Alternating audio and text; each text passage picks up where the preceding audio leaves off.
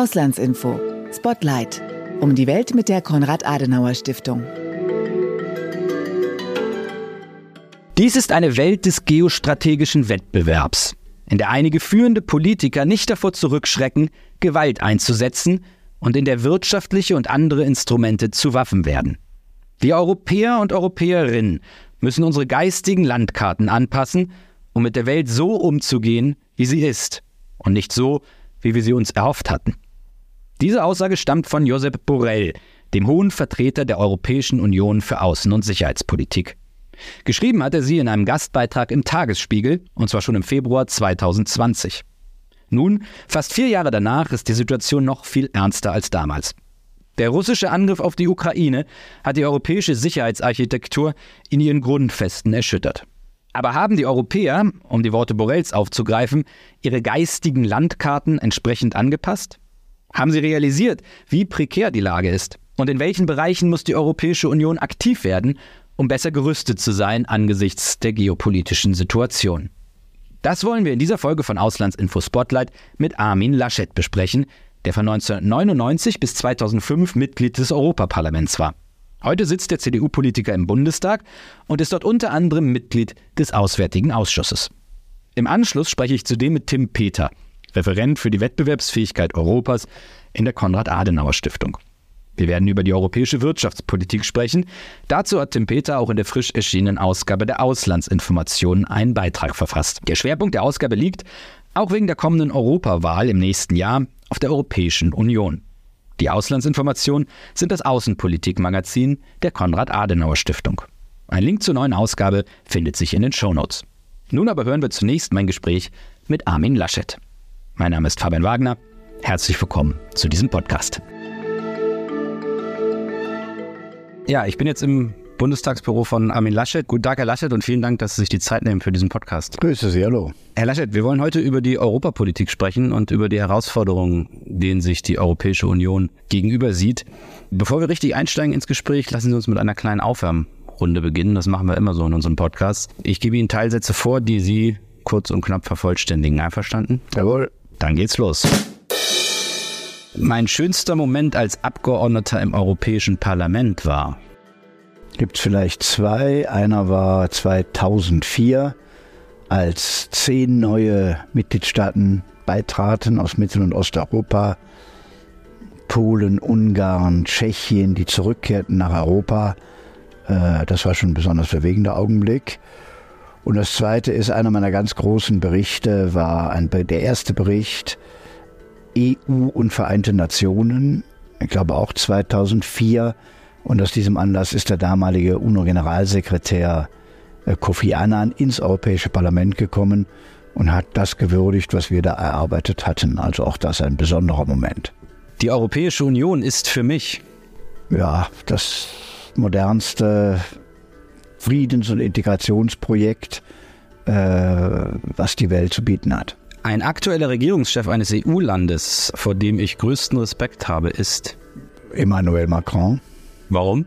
Naja, er ist einer, der pro-europäisch äh, seine Politik orientiert, der mit seiner großen Rede an der Sorbonne äh, die deutsch-französischen Beziehungen angestoßen hat und der eine große Dynamik ausstrahlt. Ein für mich sehr besonderer Ort in Europa ist. Naja, da gibt es ganz viele. Für die Europäische Union vielleicht ein bedeutender Ort, der Kapitolhügel in Rom, wo die römischen Verträge geschlossen wurden. Da sollte auch die Europäische Verfassung 2001 verabschiedet werden, was ja dann leider gescheitert ist. Äh, und dann in jeder Hauptstadt gibt es eigentlich besonders europäische Orte. Äh, Straßburg ist ein besonderer Ort, äh, immer umstritten zwischen Deutschland und Frankreich. Heute sitzt der europäischen Institutionen. Und für Sie persönlich, wo fahren Sie gerne hin? Überall. Rom, Straßburg, Paris, Budapest, Prag. Also wir haben schon schöne Hauptstädte in Europa. Herr Laschet, in der jungen Vergangenheit ist viel passiert. Äh, an Wegrufen hat es, so heißt es in der neuen Ausgabe der Auslandsinformation, jedenfalls eigentlich nicht gemangelt. Putins Russland annektiert erst die Krim und überfällt später die gesamte Ukraine. In den USA wird 2016 mit Donald Trump ein Präsident gewählt, der die Sicherheitsgarantien für Europa grundsätzlich in Frage stellt und bald abermals Präsident werden könnte. Eine autoritäre Macht wie China wiederum gewinnt seit Jahren weltweit an Einfluss und setzt ihre Interessen immer resoluter durch. Und in der europäischen Nachbarschaft im Nahen Osten verübt die islamistische Terrorgruppe Hamas ein beispielloses antisemitisches Massaker, gestützt von einem Land wie Iran, das sich der Auslöschung Israels verschrieben hat. Ihrer Meinung nach hat Europa diese Weckrufe wirklich gehört? Haben Sie den Eindruck, dass man in Europa erkannt hat, wie ernst die geopolitische Lage ist und was daraus folgt? Also Europa hat immer in Krisen gewonnen, weil man danach weitere Schritte der europäischen Zusammenarbeit und der Integration gesetzt hat. Ich nenne mal ein Beispiel, als äh, der Krieg auf dem Balkan tobte in den 90er Jahren mit ethnischen Säuberungen, Massenvergewaltigung und allem, was dazugehört, hat Europa gesehen, wir sind eigentlich nicht handlungsfähig. Erst die Amerikaner konnten äh, diesem Morden ein Ende bereiten. Und daraufhin hat man dann 1999 die europäische Sicherheits- und Verteidigungspolitik entwickelt. Äh, viel ist aber seither auch da nicht weiter passiert. Äh, nach der Weltfinanzkrise hat Europa auch erkannt, wir müssen europäisch auch die Finanzregularien gemeinsam regeln. Bei der Migration beginnt man es zunehmend zu erkennen, dass man es eigentlich nur gemeinschaftlich lösen kann. Aber bei den großen Szenarien und Krisen, die Sie gerade beschrieben haben, ist mein Eindruck, äh, Europa hat es nicht verstanden. Es läuft eher weiter auseinander als noch vor 10 und 20 Jahren. Wenn Sie allein das Beispiel nehmen, dass Präsidentin äh, von der Leyen, Kommissionspräsidentin von der Leyen und Parlamentspräsidentin Metzola nach Jerusalem gehen, Solidarität zeigen nach dem äh, schrecklichen Terroranschlag und Charles Michel, der Ratsvorsitzende und der hohe Beauftragte für Außenpolitik Borrell, in Brüssel das glatte Gegenteil erzählen. So wird Europa nicht ernst genommen und das ist leider der Ist-Zustand. Wenn es um die geopolitische Ausrichtung der EU geht, Herr Laschet, äh, ist häufig eine Feststellung zu hören, die EU müsse außenpolitisch handlungsfähiger werden. Es gibt auch immer wieder verschiedene Visionen für große institutionelle Reformen, äh, etwa die Einführung einer europäischen Armee oder die Reform der außenpolitischen Entscheidungsfindung weg vom Einstimmigkeitsprinzip hin zu Mehrheitsentscheiden. Das Problem, die Hindernisse für solche Großreformen innerhalb der EU sind groß, auch weil Mitgliedsländer in so zentralen oder so elementaren Fragen wie Verteidigung und Sicherheit Souveränität abgeben müssten. Wirklich realistisch scheint eine baldige Umsetzung solch voraussetzungsreicher Pläne jedenfalls nicht zu sein. Sollten wir uns vor diesem Hintergrund stärker auf das tatsächlich Machbare konzentrieren, statt Debatten über große, aber schwer zu realisierende Zukunftsentwürfe zu führen? Brauchen wir also weniger Visionen und mehr Pragmatismus? Ja, Pragmatismus braucht man immer. Nichtsdestotrotz würde ich das mal nicht Visionen nennen, sondern äh, brutale Realitätserfordernis. Wenn in der Tat Präsident Trump im nächsten Jahr wieder die Wahlen gewinnen sollte, was ja äh, höchst wahrscheinlich und denkbar ist, brauchen wir eine europäische Souveränität. Müssen wir auch in Verteidigungsfragen im Notfall auch einmal selbst handeln können. Und auch das ist aber als Thema nicht erkannt, jedenfalls nicht bei den Mitgliedstaaten. Und wenn man diese Szenarien erst entwickelt, wenn die Lage da ist, ist es sehr spät. Und selbst zwischen Deutschland und Frankreich funktioniert es ja nicht. Man hat sich im Aachener Vertrag verständigt auf eine Zusammenarbeit beispielsweise Rüstungskooperation und Rüstungsindustrie. Aber die großen Projekte gemeinsamer Panzerentwicklung oder anderes stocken. Und ein Großteil des Sondervermögens der Bundeswehr wird für, die Kauf, für den Kauf amerikanischer F-35-Flugzeuge ausgegeben. Also auch da keine Investition in europäische Projekte. Bleiben wir mal im Bereich der Verteidigungs- und Sicherheitspolitik. Was sind denn konkrete Schritte, realistische Schritte, die Europa gehen könnte und welche Rolle sehen Sie da auch für Deutschland? Ja, bei der Rüstungskooperation äh, gemeinsam äh, Verteidigungswaffen zu erzeugen, wäre ein solcher Schritt. Das scheitert aber meistens an den deutschen Regeln, weil die zu restriktiv sind. Mir ist jetzt in der Welt öfters begegnet, dass die Staaten sagten, ja, wir suchen German Free Products, weil man weiß, wenn irgendeine Schraube aus Deutschland dabei ist, wird in der jetzigen Bundesregierung mit so viel Problemen dieser Rüstungsexport behindert, dass die anderen es lieber ohne Deutschland machen. Und das ist natürlich alles, hat mit Zeitenwende und allem, was wir als Erfordernis definieren, relativ wenig zu tun. Deshalb braucht man da in der Rüstungskooperation sehr schnell gemeinsame Schritte und auch der Weg hin zu einer integrierteren, einem integrierteren europäischen Pfeiler der NATO mit integrierten Einheiten wäre erforderlich. Die europäische Armee gehört dann in die Kategorie Vision wo auch viele Fragen unbeantwortet sind. Wer entscheidet eigentlich, wo die eingesetzt wird?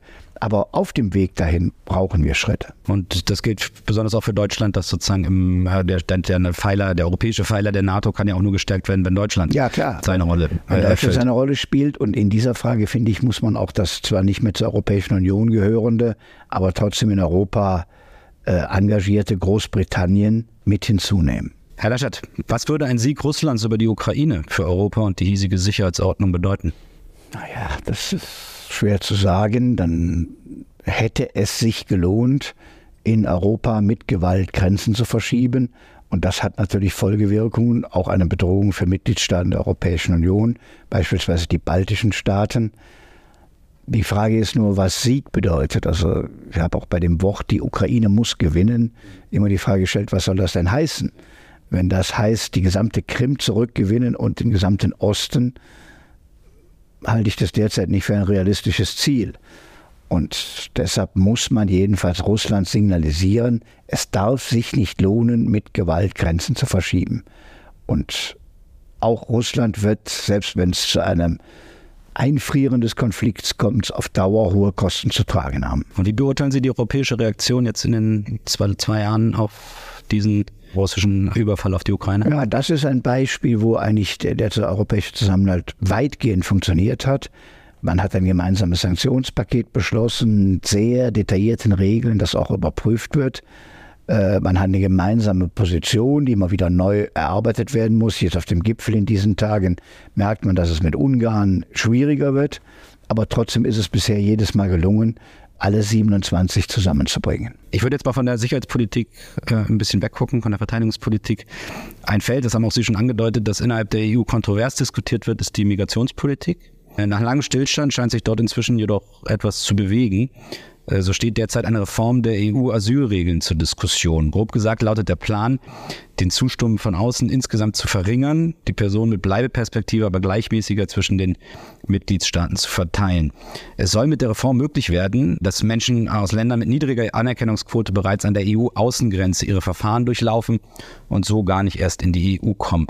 Geht das aus Ihrer Sicht in die richtige Richtung und wird man damit der Losung gerecht, die man so oft hört, Humanität und Ordnung zu verbinden? Ja, wenn das so gelingt, äh, würde das so sein. Die Außengrenze muss man gemeinsam schützen, denn wenn man im Inneren das Schengen-System hat mit offenen Grenzen und wenn man das erhalten will, dann muss man an der Außengrenze gemeinsam schützen. Das ist nicht nur eine Aufgabe für Griechenland und für Italien und Spanien, sondern muss die gesamte Europäische Union als ihre Aufgabe betrachten. Und das Gleiche trifft ja auch die, auf die Ostgrenze, auf die polnische Ostgrenze, auf die finnische Ostgrenze zu.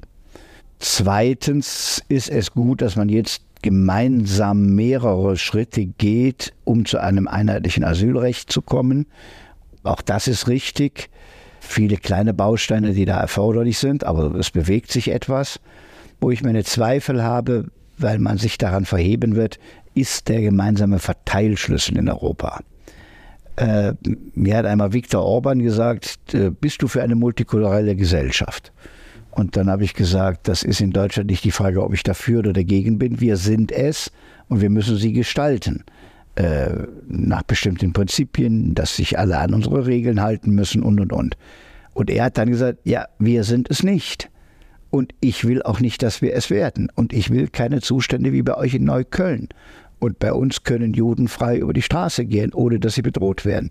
So, man muss das nicht teilen, aber ich glaube, wenn das die Haltung ist, und in Polen ist sie ähnlich, hat es keinen Zweck, mit Gewalt und Mehrheitsentscheidung sie dazu zwingen, etwas mitzumachen, was wir europäische Solidarität nennen. Das wäre wünschenswert, aber da wird sich Europa verheben und das Auseinanderdriften der Mitgliedstaaten wird eher noch größer werden. Deshalb finde ich, muss dann Ungarn an anderen bei, bei andere Beiträge zur Solidarität leisten. Äh, das muss sich auch finanziell niederschlagen. Aber das ist so ein Beispiel, wo man nicht gegen einen Willen eines Mitgliedstaats einfach äh, den europäischen Verteilschlüssel durchsetzen kann. Ich habe das mal anders gesehen, aber wir merken im Moment, wie alles auseinanderdriftet. Und äh, da es keine europäische Zuständigkeit ist derzeit, sollte man sie auch nicht erzwingen. Das heißt, äh, es müsste da tatsächlich auch sowas wie eine Koalition der Willigen geben, dass ja. die, die es eben bereit sind, also Deutschland zum Beispiel, so die das es machen. Es sind ja viele, die es wollen und wenn dann Deutschland und Frankreich und die Benelux-Länder und Italien und weitere Länder, die baltischen Staaten oder andere mitwirken, dann ist es gut, aber da würde ich, das ist Europa der zwei Geschwindigkeiten, das ja schon seit 30 Jahren erdacht wird, dann lieber da Fortschritte machen, als darauf zu warten, bis der letzte Ja sagt. Wie groß ist denn Ihre Hoffnung, dass die Beziehung zu Polen durch Donald Tusk Wahl jetzt ja, da, deutlich äh, sich verbessert? Ja, sehr groß. Ich glaube, dass all die Rechtsstaatsprobleme jetzt mit ihm gelöst werden können, dass Polen hier auf den Boden der Rechtsstaatlichkeit zurückkehrt. Donald Tusk ist auch einer, der in diesem Wahlkampf gezeigt hat, dass man auch mit proeuropäischen Thesen Wahlen gewinnen kann. Man glaubt ja immer nur, die Populisten sind überall auf dem Vormarsch, die gegen Europa Stimmung machen. In Polen, einem großen Mitgliedsland, äh, haben wir das Gegenteil erlebt. Und insofern kann das auch uns und andere ermutigen, ruhig auch selbstbewusst eine proeuropäische Position zu vertreten. Blicken wir zum Abschluss, Herr Laschet, des Gesprächs mal auf Mitte 2024 und die anstehende Europawahl. Äh, die EU wird bekanntlich von links- und rechtspopulistischer Seite für zahlreiche Übel verantwortlich gemacht. Umfragen zufolge könnten rechtspopulistische und rechtsextreme Parteien bei den Europawahlen zulegen. Wie kann man dieser Entwicklung begegnen? Tja, das wird schon ein Richtungskampf werden. Die Bürger haben ja den Eindruck, dass die Europawahl nicht so wichtig sei. Deshalb wählt man da nochmal eher Protest.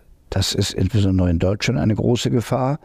Deshalb werden parteiübergreifend alle erklären müssen, dass 90 Prozent aller Gesetze, die der Bundestag beschließt, Umsetzung europäischen Rechts ist, dass also quasi auch über politische Richtungen mit dieser Europawahl entschieden wird. Und wenn einem Arbeitsplätze, Wettbewerbsfähigkeit Europas und ähnliches wichtig ist, darf man dann nicht populistisch wählen oder Protest wählen. Denn wenn das in jedem Mitgliedstaat passiert, gibt es am Ende eine populistische Mehrheit, die am Ende sogar das europäische Projekt zerstören will. Das will in Deutschland niemand. Ich glaube, die überwältigende Mehrheit der Menschen kritisiert zwar Europa in Einzelmaßnahmen, will aber die Europäische Union, will keinen Austritt Deutschlands aus der Europäischen Union. Das ist aber etwas, was die AfD in ihrem Programm hat. Und insofern ist da sehr viel Informationsarbeit erforderlich, damit am Ende äh, Parteien gewählt werden, die Ja sagen zur europäischen Integration. Herr Laschet, vielen Dank. Bitteschön. Das war Armin Laschet im Gespräch bei Auslandsinfo Spotlight. Jetzt hören wir mein Gespräch zur europäischen Wirtschaftspolitik mit Tim Peter. Tim Peter ist Referent für die Wettbewerbsfähigkeit Europas in der Konrad-Adenauer-Stiftung. Bei mir ist jetzt Tim Peter. Tim, vielen Dank, dass du die Zeit nimmst für dieses Gespräch. Ja, vielen Dank für die Einladung, Fabian. Deutschland diskutiert seit Wochen über die in der hiesigen Verfassung verankerte Schuldenbremse. Manche wollen sie behalten, andere reformieren, wieder andere ganz abschaffen. Wir wollen heute allerdings äh, über Deutschland hinausblicken, äh, und zwar auf die Europäische Union. Auch da gibt es ja sehr unterschiedliche Vorstellungen über die fiskalpolitische Ausrichtung. Du hast dich in einem Artikel in der aktuellen Ausgabe der Auslandsinformationen mit dieser Debatte innerhalb der EU beschäftigt. Skizziere doch zu Beginn einmal die unterschiedlichen Positionen, die es da innerhalb der EU gibt. Ja, also die Debatte ist tatsächlich relativ ähnlich zwischen ähm, Deutschland und der EU. Und in Europa haben wir vor allem verschiedene Wirtschaftstraditionen die sich dann darüber austauschen. Also der eine Flügel setzt eher darauf, dass man öffentliche Ausgaben zurückführt und ähm, Schulden abbaut und die anderen argumentieren eigentlich in die völlig andere Richtung, sagen, wir brauchen eigentlich mehr Ausgaben und mehr Investitionen, um so aus den Schulden herauszuwachsen. Also da gibt es dann auch noch eine Spielart davon, das sind Vertreter, die sagen, dass man vor allem öffentliche Investitionen in den Klimaschutz und also sozusagen die digitale und ökologische Transformation steigern soll und diese quasi aus den Schulden rausrechnet. Also dass man diese Investitionen trotz der Schuldenregeln tätigen kann. Das ist die sogenannte grüne goldene Regel. Und auf der anderen Seite wird argumentiert, dass eine lockere Fiskalpolitik dazu führen kann, dass wir eine weitere Schuldenkrise erleben können. Und die würde natürlich alle anderen Ziele, also auch die Transformation, gefährden. Also das heißt, diese Seite argumentiert, dass man ähm, das um, ja, um alle Umstände verhindern muss, und deswegen die ähm, Nachhaltigkeit, die finanzielle Nachhaltigkeit als Priorität setzen muss. Also im Prinzip argumentiert diese Richtung, dass ökologische Nachhaltigkeit, also Klimanachhaltigkeit auch mit finanzieller Nachhaltigkeit einhergehen muss. Genau, also die Argumentation ist quasi ohne das eine ist das andere nichts. Also wenn, wenn wir nicht langfristig finanziell nachhaltig aufgestellt sind, dann kann uns das Ganze auch in ein paar Jahren auf die Füße fallen und dann schaffen wir das andere auch nicht mehr. Dein Text in den Auslandsinformationen trägt den Titel Stabilitätsunion oder Schuldenunion. Du selbst positionierst dich da relativ klar. Du plädierst für eine stabilitätsorientierte Politik und warnst vor einem leichtfertigen Umgang mit Schulden. Warum äh, bist du sozusagen in dem einen Lager und nicht in dem anderen? Ja, also du hast das auch schon relativ gut formuliert. Also ich bin jetzt nicht prinzipiell gegen Schulden und ähm, wir haben das jetzt auch in verschiedenen Krisen gesehen, dass es da ganz wichtig ist, auch gegenzusteuern, zum Beispiel während Corona. Aber ich bin eben schon davon überzeugt, dass man das nicht leichtfertig machen darf. Also, und der Hauptgrund ist die sogenannte Zeitinkonsistenz. Das musst du nochmal. Ja, genau. Also eine Regierung, die arbeitet immer eigentlich tendenziell Richtung äh, kurzfristigen Erfolgen. Also ähm, man hat da die Wiederwahl im Blick und so wird vor allem der Schuldenabbau dann immer auf die Nachfolgeregierung verschoben. Und deswegen sind eben so Regeln wie die Schuldenbremse im Grundgesetz oder auch der Stabilitäts- und Wachstumspakt auf europäischer Ebene ein Eigenschutz. Also wir schützen uns durch diese quantitativen, einheitlichen Regeln davor, dass wir so wichtige Sachen wie Schuldenabbau, die langfristig extrem wichtig sind, immer weiter verschieben. Diese Zeitinkonsistenz äh, besagt also, dass es ohne solche Schuldenregelungen keine Anreize für eine Regierung gibt, in der, in der eigenen Legislatur sozusagen ja, äh, Schuldenabbau zu betreiben, sondern dass das immer weiter hinausgezögert wird, bis es dann potenziell zu einer Schuldenkrise kommen kann. Ist das richtig? Ja, also natürlich ist die Schuldenkrise so das Damoklesschwert, also das Schlimmste, was passieren könnte. Aber wir sehen ja auch schon kurzfristige Auswirkungen davon. Also beispielsweise in der Inflationsbekämpfung war die EZB sehr lange sehr zögerlich. Und das wird von einigen Ökonomen, und da schließe ich mich auch an, darauf zurückgeführt, dass die EZB ähm, also die Europäische Zentralbank? Ja, richtig, genau. Also dass die ähm, Europäische Zentralbank Rücksicht genommen hat auf sehr hochverschuldete Staaten, weil wenn sie den Leitzins anhebt, wird es auch für diese Staaten schwieriger, sich selbst wieder zu finanzieren. Also weil der Zins dann steigt, auch die Zinsaufschläge dann steigen. Naja, und deswegen hat die EZB sehr lange gezögert, eigentlich das zu tun, weswegen sie vor allem existiert und auch ihr Mandat hat, nämlich die Inflation zu bekämpfen. Kann man sagen, dass zu viele Schulden auch sozusagen die Bewegungsfreiheit äh, einschränken der Länder. Richtig. Dieses Problem der Zeitinkonsistenz ist ja nichts, was wir uns irgendwie ausgedacht haben, sondern das beobachten wir ja. Also, dass, dass man eben langfristige Sachen eher auf die lange Bank schiebt, ähm, vor allem wenn man viele Regierungswechsel hat und eben diese Reformen, die eigentlich notwendig sind, nicht anpackt. Tim, nun argumentieren Vertreter einer äh, lockereren Schuldenpolitik ja gerne mit großen Herausforderungen wie dem Klimawandel, das hast du auch schon angedeutet. Investitionen für den Kampf gegen den Klimawandel und die Transformation hin zu einer nachhaltigen Wirtschaft erforderten eine höhere Schuldenaufnahme, so das Argument. Du selbst teilst das, du hast das angedeutet, nicht. Im Gegenteil, du sagst sogar, dass nur eine stabilitätsorientierte Wirtschaftspolitik wirklich nachhaltig und dazu geeignet ist, dem Klimawandel entgegenzutreten. Kannst du diese Position noch mal ein bisschen näher erläutern? Ja, also die Transformation ist ein Marathon, das ist kein Sprint. Und wir sehen jetzt das beispielsweise auch an den Zinsausgaben vom Bund die waren halt im Jahr 2021 bei 4 Milliarden und aktuell, also im Jahr 2023, sind wir bei 40 Milliarden. Ähm, da gibt es auch Sondereffekte, aber die Steigung ist trotzdem relativ hoch, wenn man die auch mit einrechnet. Und das Hauptproblem ist einfach, dass nicht priorisiert wird. Also zusätzliche Mittel flossen auf europäischer Ebene meistens in konsumtive Sozialausgaben, aber halt nicht in Bildung oder Investitionen. Also eigentlich müsste man notwendige strukturelle Reformen angehen, aber weitere Schulden sind häufig nur eine Ausrede dafür, dass man das auf die lange Bank schiebt. Und was, also ein Beispiel, was wir gesehen haben, ist auch die französische Rentenreform. Also man hat auch jetzt in Deutschland eigentlich alles, was unter Investitionen fällt oder auch fallen kann, man fasst ja den Begriff noch relativ weit, in Sondertöpfe ausgelagert. Und im Kernhaushalt ähm, steigen dann trotzdem konsumtive Ausgaben, also alles, was wir heute verbrauchen. Wir sprechen ja immer über den finanziellen Spielraum von zukünftigen Generationen. Und natürlich, wenn ich heute Schulden aufnehme, wenn ich heute sehr viele Schulden aufnehme, dann schränke ich damit die Freiheit von künftigen Generationen ein. Das Gleiche gilt übrigens auch beim Klimaschutz. Also wenn wir heute beim Klimaschutz nicht vorankommen, dann schränken wir die Freiheit von künftigen Generationen ein. Das ist auch das Urteil vom Bundesverfassungsgericht ähm, so ins Hausaufgabenheft geschrieben. Es ist aber auch nicht vermittelbar, wenn man künftige Generationen die Schulden weiter belastet, ohne dass man priorisiert. Also zunächst muss man priorisieren und dann kann man gerne noch darüber reden, ob doch noch zusätzliche Ausgaben nötig sind. Aber das Priorisieren sehe ich nicht. Länder wie Italien, Frankreich, Spanien oder Griechenland haben in Relation, du hast es angedeutet, zum Bruttoinlandsprodukt eine deutlich höhere Staatsverschuldung als Deutschland, wenngleich insbesondere Griechenland in den vergangenen Jahren durchaus Erfolge bei der Konsolidierung vorzuweisen hat. Inwieweit macht dir der Umgang mit Schulden in Europa Sorgen, auch mit Blick auf die Stabilität der Europäischen Union? Also wir haben natürlich in Europa eine andere Situation als in Deutschland. Ähm, einige Länder sind wirklich sehr hoch verschuldet. Also die Maastricht-Obergrenze ist eigentlich bei 60 Prozent des Bruttoinlandsprodukts.